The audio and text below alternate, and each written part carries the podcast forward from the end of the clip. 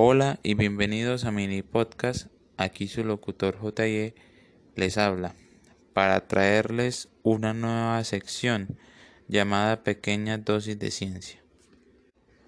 Las pequeñas dosis de ciencia son unas breves cápsulas sobre divulgación científica con hechos muy curiosos sobre la misma ciencia.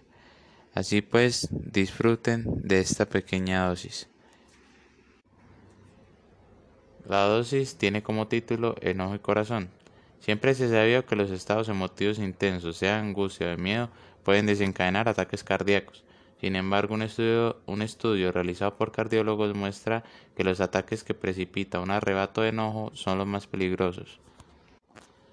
En esta investigación se implantó en los pacientes un desfibrilador que muestra la predisposición a alterar las señales eléctricas que mantienen en funcionamiento el corazón.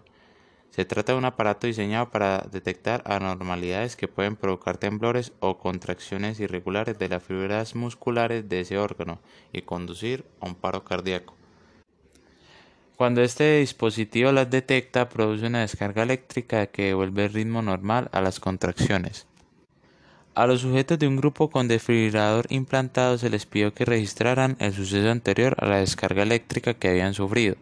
Los cardiólogos obtuvieron de cada aparato el perfil de las arritmias presentadas.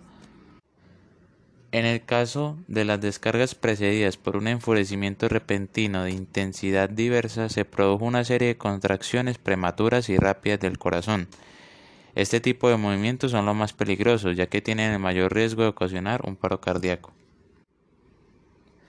Otras arritmias registradas a las que no les aconteció un episodio de cólera tuvieron pocas veces este perfil y su riesgo fue menor. Se presume que la adrenalina liberada durante el acceso de ira puede ser la causante de este efecto. No de balde reza el refrán, el que se enoja pierde.